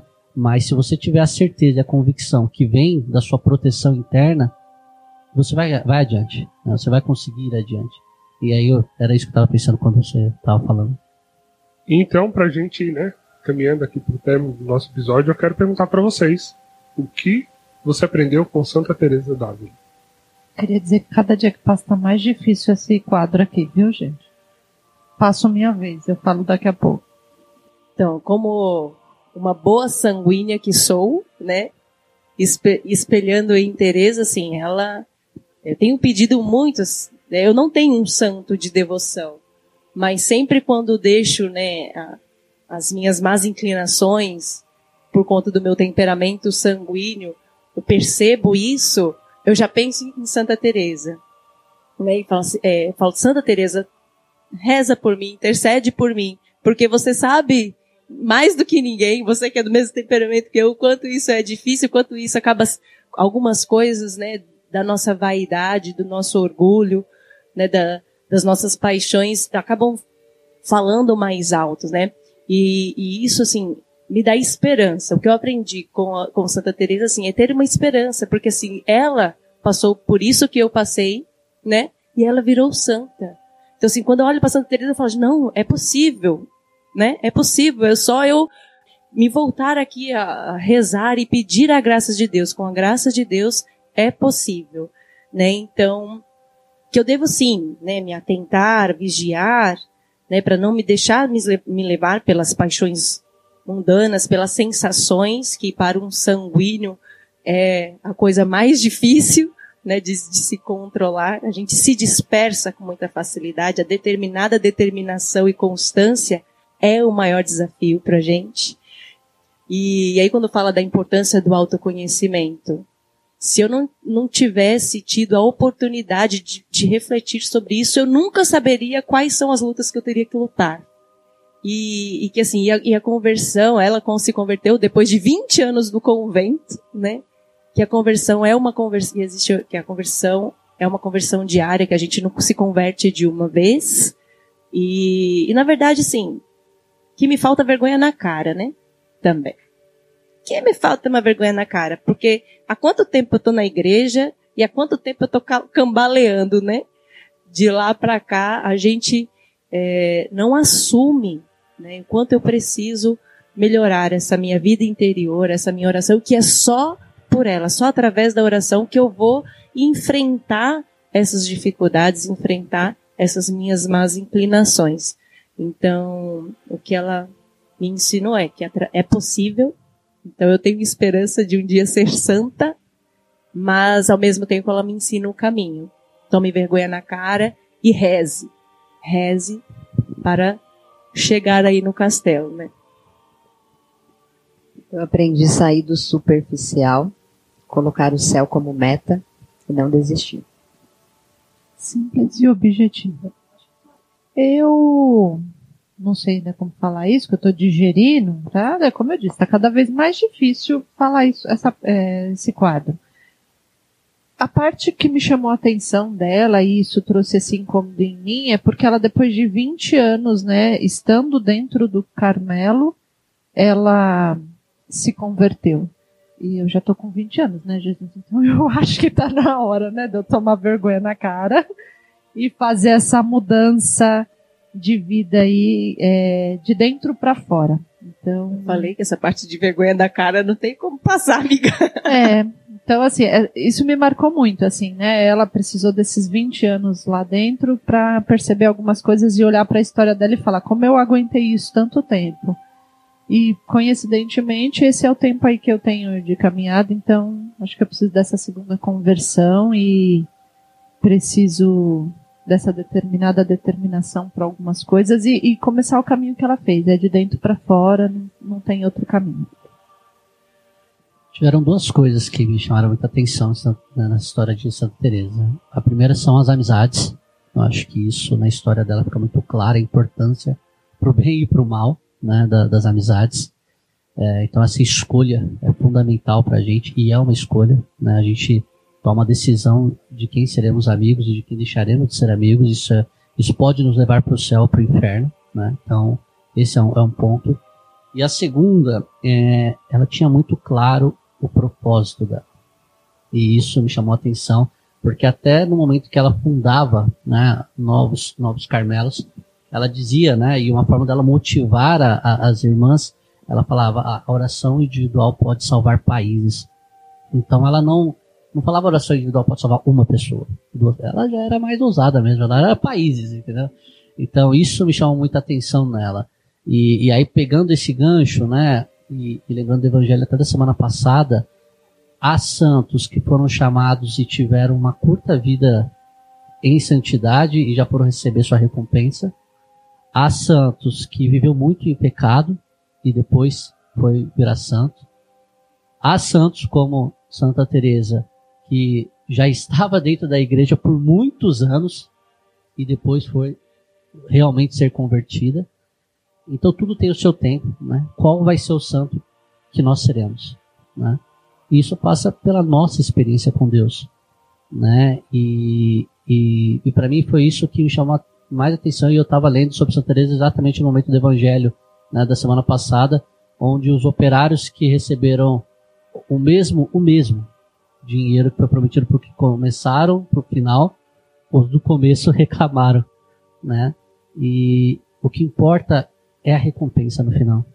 Pode levar um dia, uma semana, 20 anos, 40 anos. Mas a gente não pode deixar de querer a recompensa no final, que é justa. E aí a justa é para os dois lados. É pro bem ou pro mal, mas ela é justa. Exatamente. E no meu caso, o que eu aprendi assim com Santa Teresa é que, de fato, chegar na sétima morada é para todo mundo, né? É, é possível. É só a gente é, se engajar de fato na vida de oração, que é o que cada um de nós aqui católicos e todos vocês que estão nos ouvindo deveriam ter, né? Essa vida de oração íntima com Deus, trazer Deus para de fato um amigo. E ela realmente me abriu o olho assim de que a oração íntima é a que te vai fazer progredir, né? Então, como eu falei lá no início, né? A, novena, Ave Maria, o credo, tudo isso vale. O Pai Nosso é riquíssimo. Mas não é só aqui, né? A gente tem que progredir, tem que ir além e ousar sim, né? Dar cara a tapa para chegar na sétima morada. E chegando lá ter toda essa recompensa, né? Um exemplo de recompensa, né? Se você pegar um Santo Tomás de Aquino, doutor da igreja, que escreveu uma suma de teologia que há 800 anos é estudada e que quando alcançou a sétima morada, ele falou, né? Depois do que vi, tudo escrevi é palha. Então imagina o tamanho dessa recompensa, né? Pro cara falar isso. E se a gente não deseja isso, está de brincadeira. Então, eu hoje, a partir de, de Santa Teresa, né, aprendi a ter esse desejo renovado, de fato, de, de chegar lá, de chegar no topo do castelo e vou balançar uma bandeirinha lá em cima. E, assim, para finalizar, teve um momento, assim, Teresa estava tão unida a Jesus, né, tão unida a Deus, e ela se tornou uma obra tão agradável a Deus que Deus, no seu infinito amor, disse assim para ela: Ouvi o Senhor dizer-me, Teresa, se não tivesse criado o céu, para ti e por tua causa o criaria agora. Gente, olha que declaração Mas, né, de que amor. né? Olha que declaração de amor. Pensa assim, que amizade era essa, né? Gente, então, como eu falei, Santa Teresa dá retiros, né? Então a gente vai encerrando por aqui, porque a gente poderia ficar falando horas, e a gente de fato espera que você coloque ela aí no seu hall de amigos do céu, que ela faça parte aí do seu, do seu altarzinho, do- das suas orações. É uma santa incrível e que nos ensina muito, né? Para a gente encerrar esse episódio, eu queria terminar com uma oração que foi Santa Teresa, né, que escreveu, que diz mais ou menos assim: Nada te perturbe, nada te espante, tudo passa. Deus não muda, a paciência tudo alcança. Quem a Deus tem, nada lhe falta, só Deus basta. E para a gente encerrar, a vida de santidade é só Pela misericórdia.